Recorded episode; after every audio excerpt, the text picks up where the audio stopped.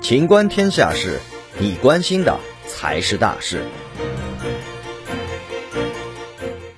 华为否认发卫星抢占六 G 研发。七月六号消息，据证券日报此前报道，今年七月，华为将与中国移动公司、中国航天公司合作发射两颗卫星。此次华为发射卫星的举动意在进军六 G，并率先抢占六 G 研发先机。近日，华为中国官方否认上述消息，称华为即将发射两颗卫星以抢占六 G 研发先机为假消息。值得一提的是，我国科技部早在二零一九年十一月就启动了由三十七家产学研机构参与的六 G 技术研发 IMT- 杠二零三零推进组，并召开了多场六 G 研讨会。通信领域相关的标准组织 ITU 和三 GPP 对于六 G 相关标准的制定也给出了计划时间表，